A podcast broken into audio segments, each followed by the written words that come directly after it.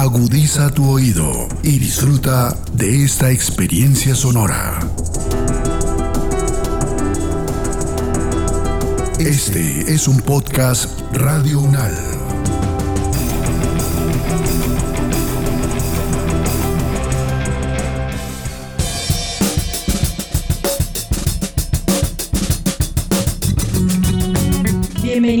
Y todas al podcast Ciudadanías en Cuestión, donde construimos territorios en los que ninguna forma de habitar es ilegal.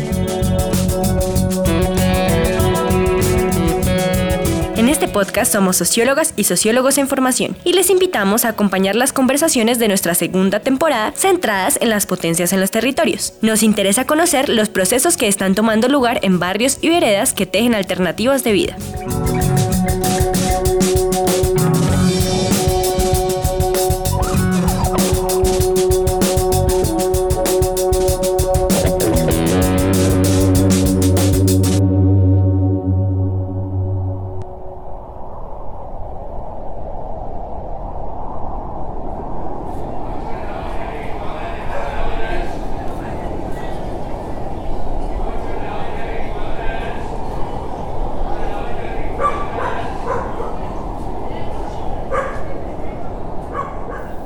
Episodio nos trasladamos a Ciudad Bolívar. Vamos a conocer cómo desde las periferias de la ciudad se trabaja por una juventud educada y con conciencia territorial.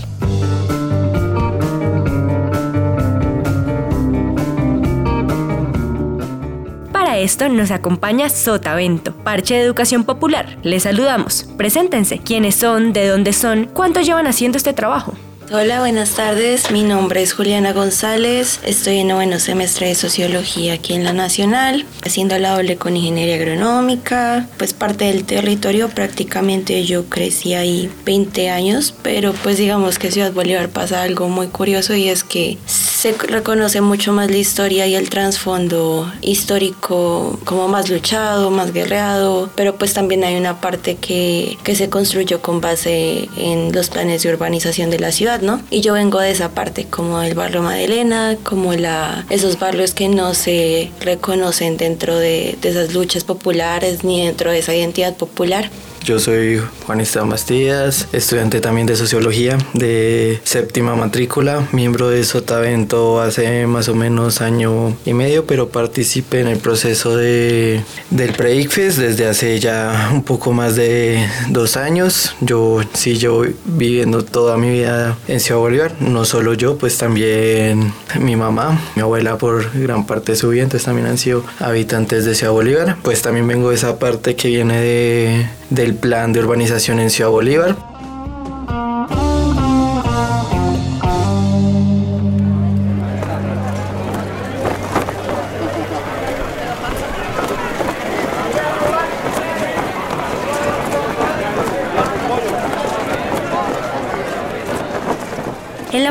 De la capital se encuentra Ciudad Bolívar, una de las localidades más grandes de Bogotá. Allí habitan más de 650 mil personas, trabajadoras, de barrio, de barrio popular, que es en donde nace y camella el parche de Sotavento. Dejemos que Juan Esteban y Juliana nos cuenten un poco más acerca del proceso, cómo surgió y a qué realidades responde su trabajo comunitario. Nace hace 6, 7 años, no, no, me acuerdo ahora bien la fecha. Nace de la mano de una como organización de organizaciones que hay en una parte que se llama Altos de la Estancia. Esa organización es la Mesa Técnica de Trabajo Altos de la Estancia. Nace primero como más o menos como un grupo de estudio y en ellos, en, en este se buscaba como pues hacer trabajos de investigación alrededor de la memoria local, ¿no? Como rescatar esas luchas que ha tenido el territorio durante mucho tiempo, pero pues obviamente en el transcurso, en el devenir de la historia, pues eso se fue transformando hasta lo que hoy somos, pues un parche de educación e investigación popular, que dentro de sus procesos tiene lo que es el Breakfast popular, pero también lleva a cabo las, Escuela la escuela de de saberes saberes populares. Vida Digna, el nombre del otro proceso que al día de hoy llevamos. Pues, ¿por qué nace en sí el Breakfast? Es por la falta de oferta de oportunidades educativas para los y las jóvenes del territorio, ¿no? Nos pillamos que Ciudad Bolívar, siendo una de las localidades con mayor cantidad de jóvenes de, de la ciudad, no tiene el mayor acceso a la educación superior para estos jóvenes. Entonces de ahí nace ese primer proceso. Pues Ciudad Bolívar es una de las localidades con más riesgo, creo que es la tercera en esos puestos, entonces también pensarse que pues la deserción estudiantil o bueno educativa en los colegios también tiene unas implicaciones de cuáles son esos factores sociales y económicos que, que no sé, están relacionados con eh, las trayectorias de vida de los chicos y de las chicas y que pues también afecta como, no sé, esas posibilidades de pensarse ingresar a la universidad pública.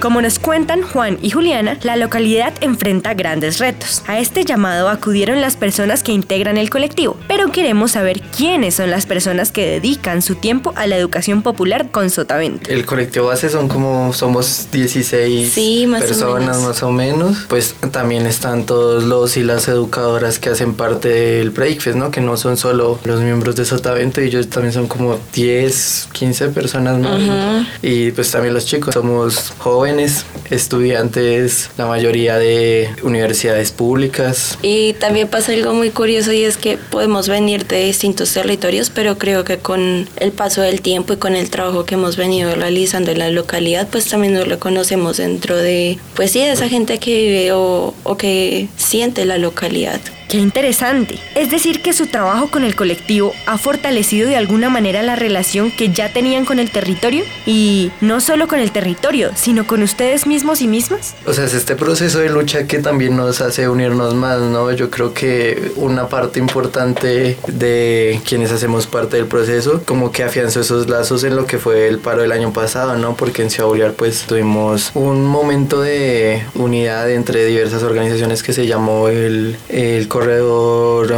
humanitario y cultural de Ciudad Bolívar y pues ahí estuvimos participando la gran mayoría de los partícipes de Sotavento y creo que eso, esos procesos de lucha, de disputa territorial hacen eso, que la gente se reconozca en las luchas, en la historia de Ciudad Bolívar. Y también siento que, bueno, estaban esos espacios en el contexto de cuando se desarrolló el Breakfast del año pasado, pero también como que dentro de, del organizativo en cuanto al PREI también se posibilita en otros escenarios, como por ejemplo el bazar. Comprender que dentro de esas dinámicas de planeación, de organización, de ejecución, algo que me parece muy importante de todo esto y, creo que está muy relacionado con, con, lo que dice Esteban es, es que pues también la vida organizativa también trae como, no sé, espacios para uno acercarse a la gente y, y también terminar siendo como una pequeña familia.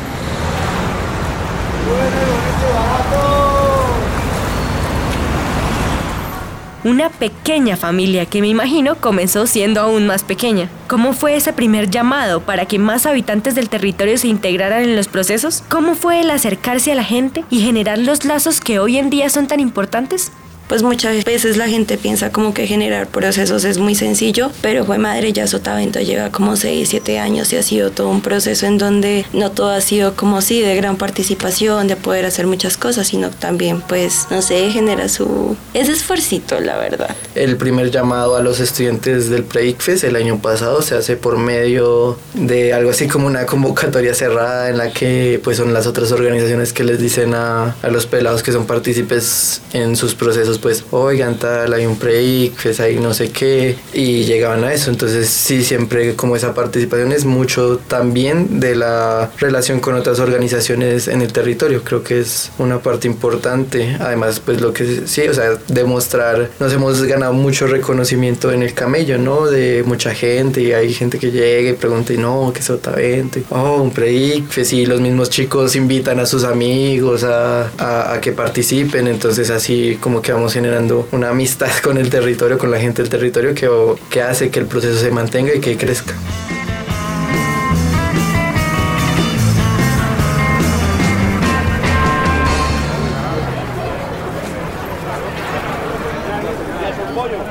Entendemos que su proceso de educación popular va más allá de la simple preparación para el examen del Estado. Tiene un carácter y una esencia comunitaria valiosa dentro de las nuevas formas de concebir la educación en igualdad de condiciones para todas, todos y todes. Para ustedes, ¿cuál es la apuesta política que ha alimentado a Sotavento durante estos siete años de arduo trabajo? Creo que lo que marca la parada dentro del trabajo colectivo, no solamente desde Sotavento, sino desde las organizaciones de Ciudad Bolívar, es la paz territorial, ¿no? Como pensarse que la paz territorial transversaliza todas las luchas y todas las reivindicaciones que se tienen desde los procesos y cómo estas se van construyendo en miras de, también alcanzar esta, esta otra apuesta que es la vida digna. Creo que la vida digna es, y es, me parece muy importante como rescatarlo justo en este momento coyuntural en donde estamos hablando como de vivir sabroso, pero también de la dignidad de la vida, de la dignidad de condiciones para, para seguir subsistiendo y luchando pues yo creo que se enmarca en la transformación del territorio hacia una vida digna, ¿no? Y eso tiene pues muchos aspectos.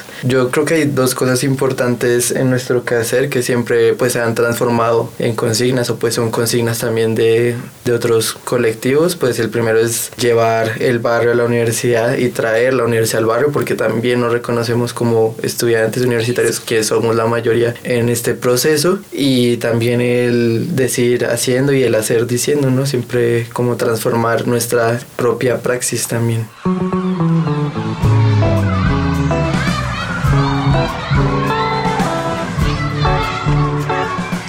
Sotavento ha venido creciendo durante mucho tiempo y esperamos que lo siga haciendo por mucho más. Frente a los años venideros y las próximas luchas, ¿cuál es su perspectiva de lo que se viene para la educación popular? ¿Cómo se proyecta Sotavento para los próximos años? Pues yo creo que manteniendo estos procesos que ya tenemos, ¿no? Creciéndolos más. Hay muchos sueños alrededor de lo que es el colectivo, de lo que es el quehacer. Yo creo que no es secreto que muchos quisiéramos poder vivir de esto que hacemos, que es algo complejo, ¿no? Porque hasta este momento, pues todo ha partido de, de, las voluntades de quienes hacemos parte de este colectivo y de las donaciones de quienes, pues, han querido apoyarnos, ¿no? No hay una manera de, como de sostenerse, más con, no sé, este estado que ve, pues, estas acciones de las organizaciones como algo por allá apartado y a veces no tan necesario o también como una suerte de caridad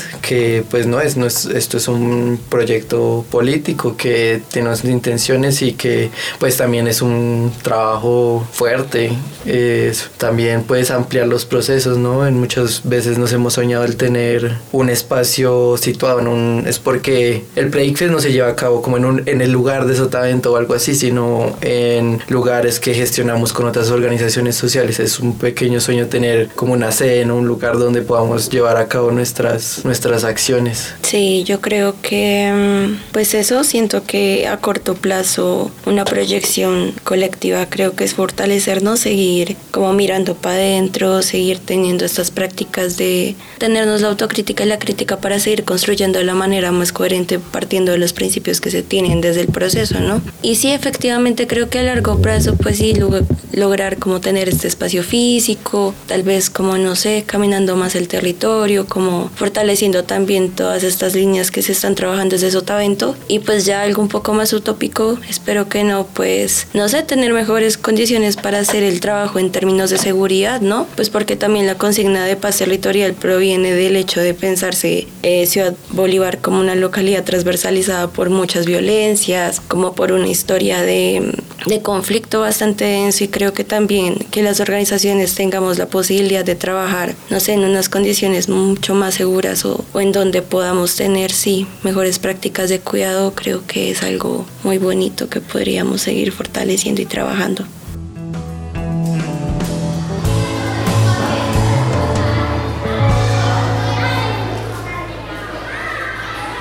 No se pueden ir sin antes contarnos una historia, una historia que demuestre los logros que han tenido en el territorio, una historia de Ciudad Bolívar para ciudadanías en cuestión. Empieza. Sí, muchas. Sí. No, pues, pues con el crecimiento y con es el cómo ha valorado la comunidad el, el Pre-ICFES. El año pasado pues tuvimos tres puntos, en un momento uno se, se nos cae, pero en el mismo bazar una hack de cercana donde hicimos el bazar llega y nos dice no, que muy chévere, que no sé qué, que ay se podría hacer un, un Pre-ICFES en el salón comunal de nosotros y nosotros ay sí sería chévere, ¿no? Eso lo dijo una compañera dijo ah sí sería chévere. Eh, entonces pasa que tan que a los 15 días por ahí vemos que hay un, un flyer de la hack diciendo no, Break es popular de Sotavento y nosotros ¿qué? ¿Cómo es eso? ¿Cómo así? Nosotros no hemos hablado nada de otro punto y no sé qué. Pero pues al fin implica lo, lo importante que ha sido el proceso para, para el territorio, ¿no?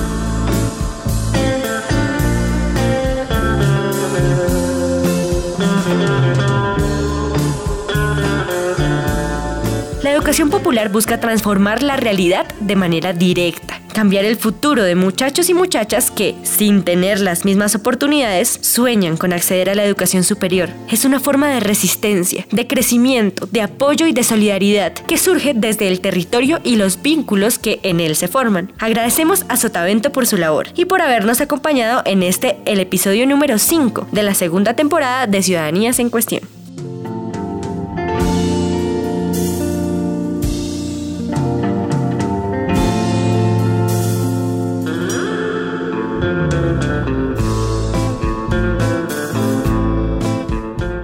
Podcast contó con la dirección de Jenny Carolina Ramírez, profesora de Sociología de la Universidad Nacional de Colombia, la locución de Juanita Gudelo, la coordinación de Nicolás Rojas y Juan Camilo García, el guion por Valeria Parra, el diseño de imagen de Nina Taquín. Y la producción sonora de Edgar Huasca.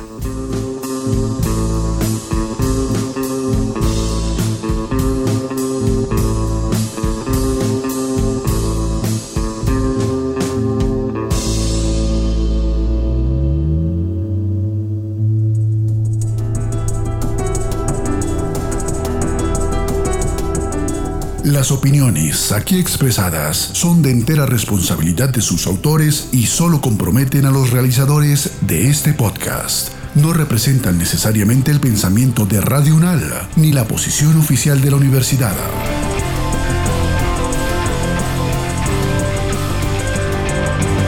Este y otros podcasts en nuestro sitio web podcastradio.unal.edu.co.